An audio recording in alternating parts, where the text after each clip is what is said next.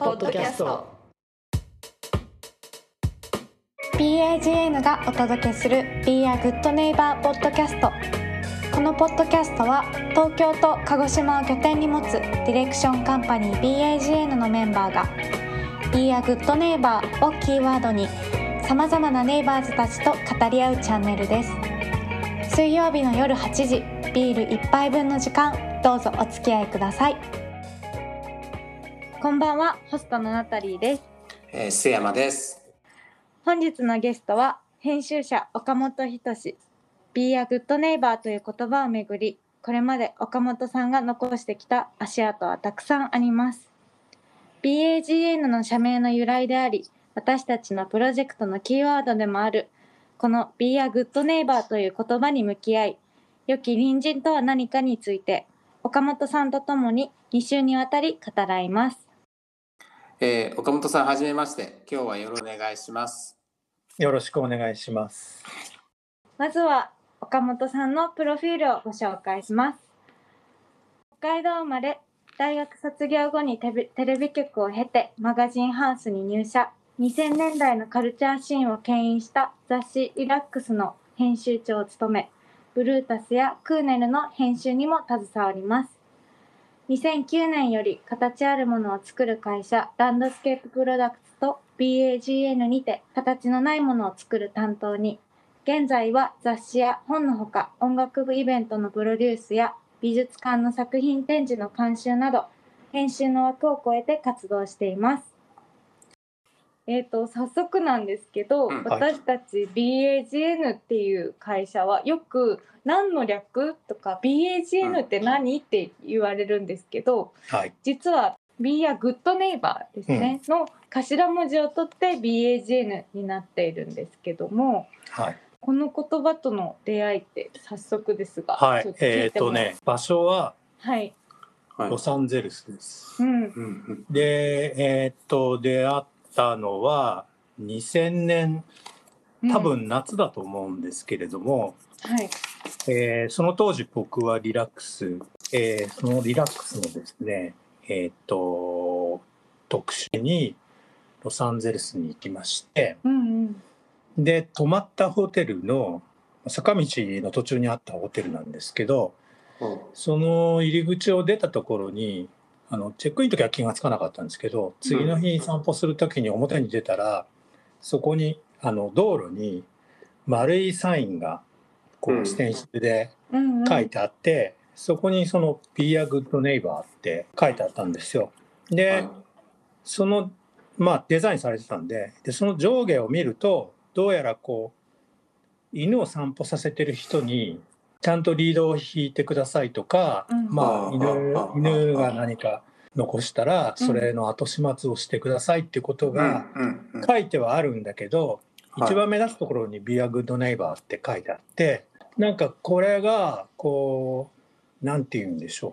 あの読んだ人の知性っていうと大げさだけどそういうものを信頼して出てきてる言葉のように感じたんですね。普通は日本でよく見かけるのは犬に糞をさせるなとかうん。あのうんうん、してはダメっていうはい。サインなんだけど、そうですね。そのしてはダメっては言ってなくて、うん。まあ、するようにしましょう。それはあのあなたがいい隣人であることと同じだっていうふうに読めてその相手を信頼するこの感じがなんかものすごく新鮮だったんですうよ。ん。こうこれ自体は、うん。あの街中に溢れるいやそれがねそうでもないですよ。僕が見たのは2箇所だけで、うんこのホテルの前とあとはあの、えっ、とシンドラーっていうあの有名な建築家がいて、その人があの建てた自分の家の今はあのギャラリーになってるんですけどそこの前の道にもあったんですよ。うん僕が知ってもその2箇所だけうで。んやっぱ街中あの東京とかだと何々するなとか、公園とかでもうん、しちゃいけないばっかりですごいなんかうん、気がめいりますもんね。そうなんですよ。そう。いやだからこうまあなんて言うんでしょう。制約っていうかうんルールっていうのが基本でそれに従ってくださいとかいう考えでそういう看板がうんあの公園だったうりん。あの駐車場だったりにうん。あるのが自分の日常っていうか東京だったり、うん。まあ、鹿児島も同じだと思うんですけれど、はそういう言葉ばっかり目にしているとなんかこの「Be a Good Neighbor」っていうのもまああのアメリカ人の友達に聞いたら、いうん。まあ、小学生の頃によく言われたって言ってたから、だからまあやっぱり注意する言葉なんだろうなとは思うんだけど、うんうんでもそのしちゃダメよとは言わないというかいい隣人になりなさいっていうこうあとは自分で考えてうん。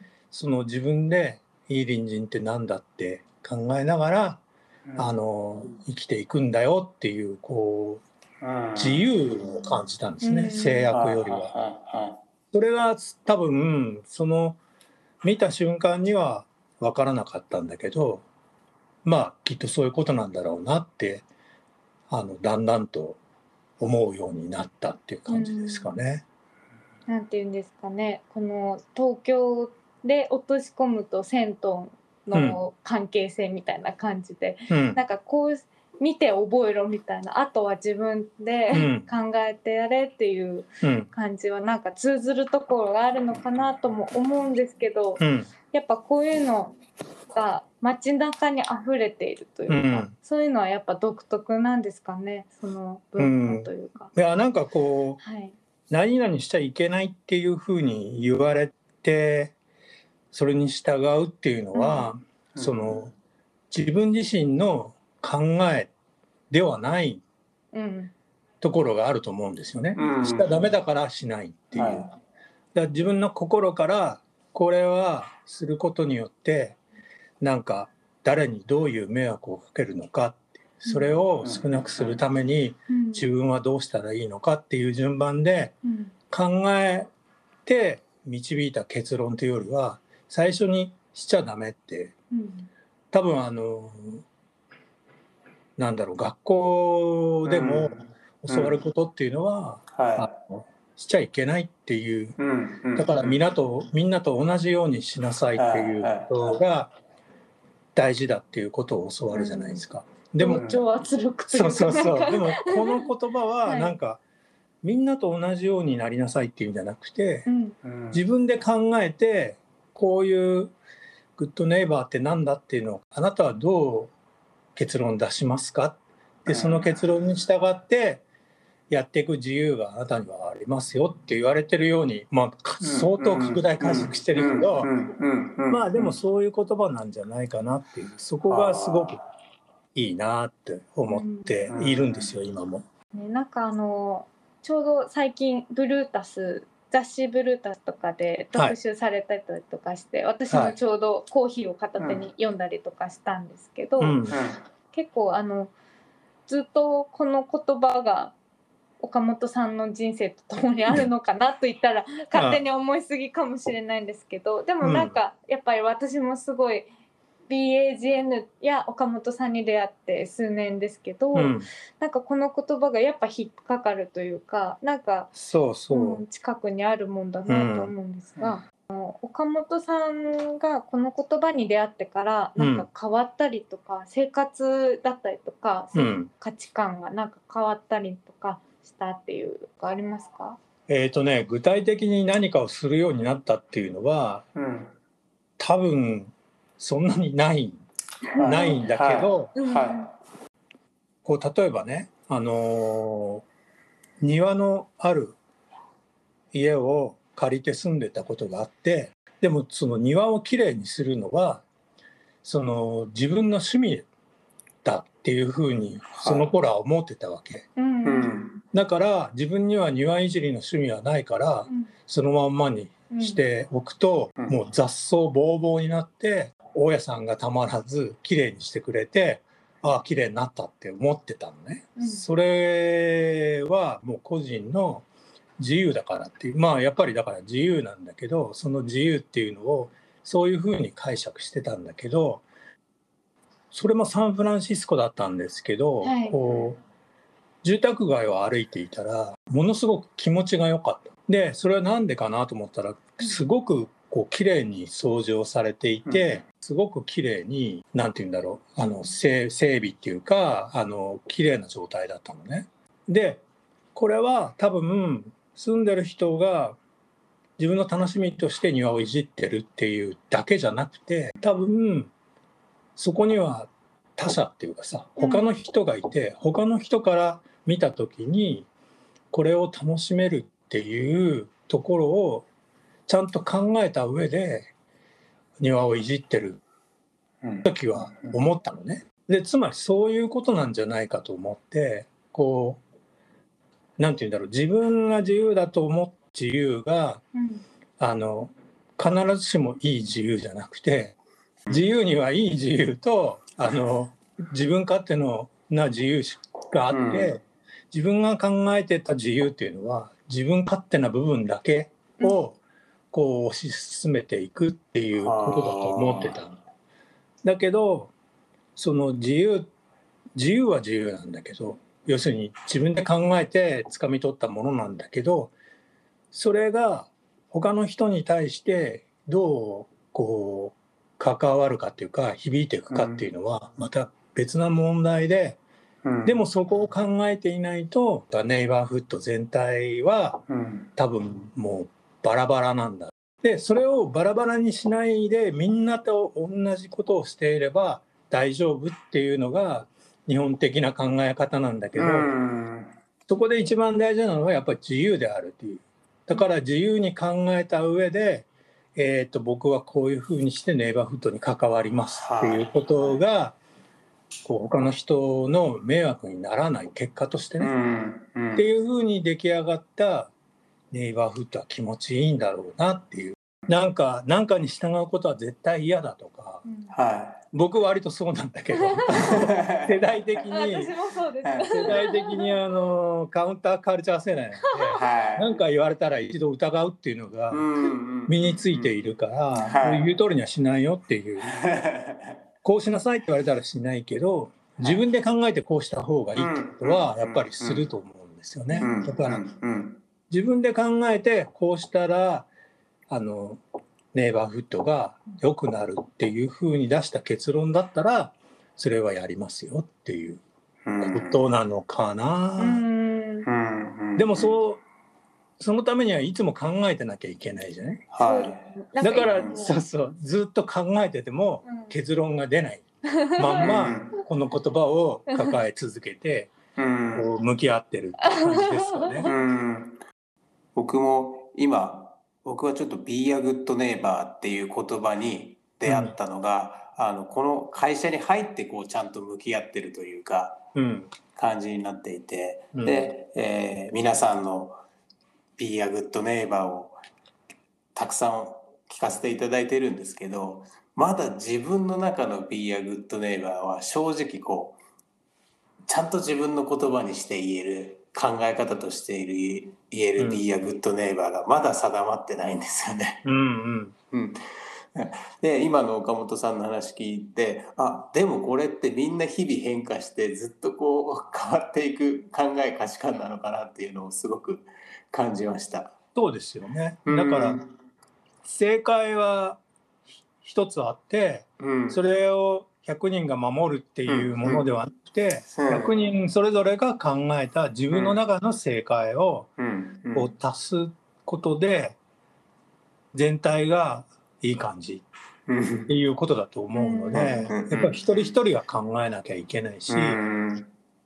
そうなん。ですよ。そうですね。うんなんか私はこうこれが心地いいからこうでありたいっていう思いのもと、どこか片隅にネイバーっていうか、うん、隣人のことも考えるってういう、ん。そうですね。そんなうまいことできるのかとも思うんですけいやどいや、そうそう。いや、だから、それをさ、あの、制約、ルールがあったら簡単じゃない、ルール通りにすればいいから。うん。うん。だけど、ルールは自分が考えたものじゃないから、自分が考えたルールに自分だけが従ってるっていう人が集まって、うんなんか乱れないっていうか、うん。いい感じっていうのは、うんそっちの方が理想だなとそうです思うんねですよね。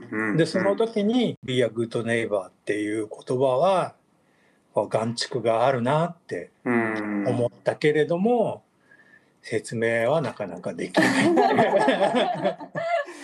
うんいやーこれはなんかきっとすごい安い言葉ですけど哲学なのかなというか、うんなんか日々考えるってことにうん。対して意味があるのかな、そうですね。だから答えじゃなくて問いなんですよね。うん。うんずっと。ずっとこううん。問いをこう投げつけられて、うん。それに対する答えを自分が考え続けるってういうん。ことなのかなって思いなますけ。どあのもう引っ越しをきっかけにこう、うんちょっと自分の漫画や CD とかこれまですごく自分の好きなものを集めるのが好きだったんですけどはあの一度それをこうもう大切なずっと持ってたものなんですけど処分をしてみたんです。い。うん。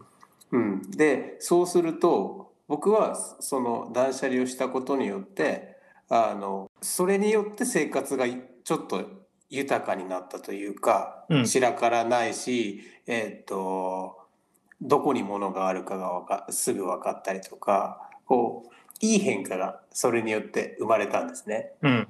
なのでこう服とかもあ3ヶ月も着てないのでこれはちょっと処分しようかなとかっていう風になってい,、るんですけど、うん岡本さんのインタビューを読むと、うん。こうさっきのあの LA で撮った「ビアグッドネイバー」の写真もそうなんですがうん。こういつか何かに使えるかもしれないという風にしていくと、ものすごいあのもので溢れてしまうんじゃないかって思うんですよ。はい。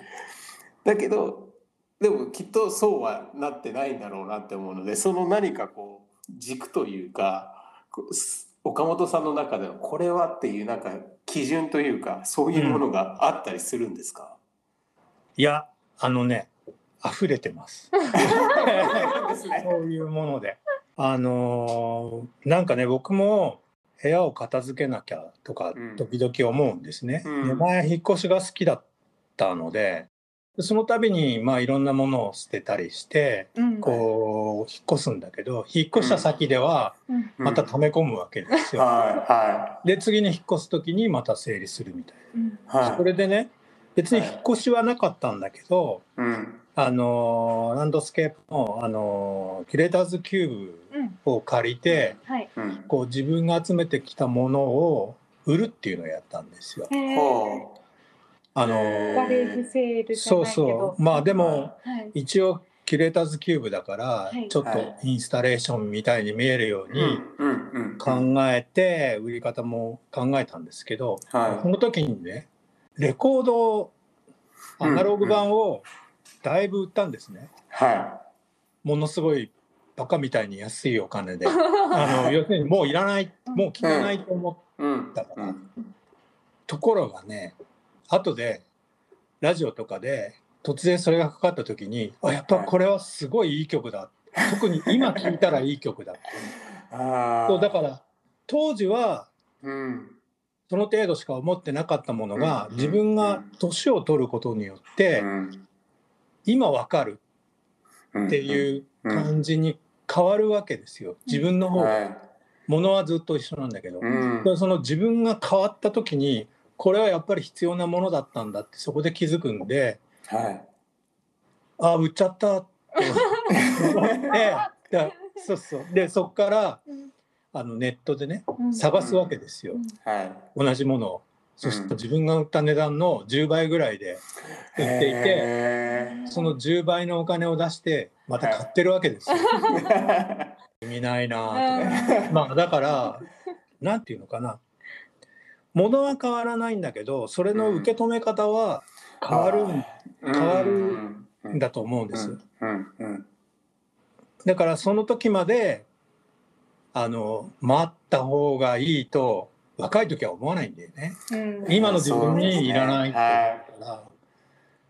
で僕もまあ手放したものいっぱいあるし、うん。だけどそれでも手放せないものっていうのは確かにあって、うん。でもいまだに自分の役に立つしみるみたいなところまで行ってないものばっかりなんだけど。だからそれが生きてるうちにうわこれ取っといてよかったって思えたらラッキーだけど、うんそう思われないままうん。あの捨てていかれるものもあるんだろうなと思いますけどあそのだから断捨離とかこんまりとか片付けることが善みたいにーはい。僕は思っていないです。ううんん。なるほど。でもその考えを持ってものをこう集めるというか残しておいた時に、うん。やっぱりあこれやっと今分かったってなった時の喜びは、それをしてる人にしか味わえないしすごくなんか、うん。本当に、うん、財産なんだなと思いますね。そうですよね。うん。まあだからそのものが変わらないって言ったけどまあうん。例えばそれが生ものだったら腐っちゃうし、はその瓶に詰めたワインだったら年を経てその手に入れた時よりも美味しくなっているかもしれい。ないし、うんその発酵っていうものが進むことではい。新しい魅力が加わるっていうのはあると思うんですよね。なんだそのいい言葉 だから発酵する時間をあのものにも与えたらいいんじゃないっていうふうにはちょっと思いますけどね。確かにまあ腐っちゃったらダメだ発酵ですね発酵です物を発酵させるうん。そうです。ねなんか断捨離っていうのは、うん。いらないもの気づいたらいらないもの、い。うん。なんか適当に手に入れてしまったものをう売ん。ってるんですけど、うん。なんか今岡本さんの話を聞いてるとなんかそれぞれに思い出があって、うん。そうですね。思い出か何か心が揺れ動いたっていうのがあるからこそ、なんかそれがスパイスになってうん。発酵していくんだろうなって思ったら、うん。まあ散らかっててもいいんじゃないって思いました。うん片付けた方がいいとは思うんですけど、あの物が多いなりに片付けることは大事だと思うんだけどうん、まあ今こうこれを持ってたはずって思ってもうん。それが出てこない苦しみ、うん。あのどこにしまったっけっていう苦しみを味わってるところなので、そうそういうことを避けるために整理は必要だなとは思います。うんはい。でも手に入れた時にうん。何気なくっていうか何か引っかかるものがあったからって言ったはずだよなって思うと、うん。なんかこうそう簡単には捨てられないとういうか、ん。いつか意味が出てくるんだと思って、うん。自分のそばに置いといたものだからなっていうふうに僕は思い直しますね。うん。うん。またこう考え方をうん。変えさせられるというか。アップデートできる。アん。ップデート。うん。でも感じたのはその捨てることっていうよりもうん。その手にする時に何を感じたか。うん。それをこう大事にしていったら何かいいのかなっていうふうに感じましたね。うん。うんそこで何か自分の気持ちが動いたんだから、うん。それどうして動いたんだろうっていうことを、うん。あのそれを見るたびに思い出してるうちに、はあそっかって思える瞬間がうん。来るかもしれないし 来ないかもしれない。じゃあこんなところでちょっとお時間いいところなので、うんうん。今週はこんな感じでビール一杯分。はい、はいお送りしました。ありがとうございあります。がとうござありがとうございいま。ますす。えーっとですね、一つ、えーっと7月16日より鹿児島県霧島アートの門にて岡本さんの、えー展示が始まっています、えーどんな内容の展示になっているかご紹介いただけますか？そっか。これを皆さんが聞くうん、段階ではもう始まってるわけですけそうど、そうなんですよ。実はまだ始まってない段階でこれ収録しているので、はいえーっとですね、あと2週間余りなんですけれども、はい。どんな展示か説明できないです。いやなんかその雑誌の編集をする時なんかもはいいつもそうなんですけど、っていうかまあ生活というか人生そのものがそうなのかもしれないんですけどこれは使うかもしれないっていうものをうん、今こう必死であはの引っ張り出してきて。それを溜め込んでる段階なんですよ。まだこんな段階でそんなんでいいのかっていう感じなんですけど。だからそれを最終的に整理してすっきりさせるっていうことっていうのはあのまあ、発売日に合わせた入校の締め切りみたいなこう生活をしていたので設営する時までまだわからない。あ まだじゃあなんだかよくわからないわからないけど 説明をするためにこれは重要だって思ってるものはまあ選んでうん。探してうん。許可を取ってるんですけれどもそれを並べてこう見てほしいなっていうところにまだ至っていないっていうのが正直なところで一気にやるっていう感覚が身についているあの僕にとってははい。普通なんですけどね展示そのものをあのランドスケーププロダクツにお願いしてるけど担当のスタッフたちはですね何にも決まらないこの状態をどう過ごしたらいいのかっていうふうにもうやきもきしてると思います。多分これをお聞きになってる皆さんもすでに行かれてる方もいると思うんですがうん、ぜひ感想もお待ちしてます。うんはいぜひ はい。ということで今週は編集者岡本さんをゲストにお送りしました。次回も引き続き岡本さんよろしくお願いします。よろしくお願いしお願います。します。Be a Good Neighbor このポッドキャストはナタリーと須山でお送りしました。ではまた次回。